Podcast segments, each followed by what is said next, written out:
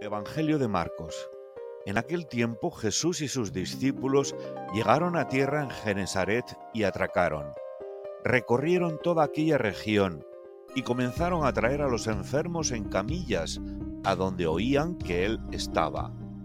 Y colocaban a los enfermos en las plazas y le pedían que les dejara tocar la orla de su manto. Y cuantos la tocaron quedaban salvados.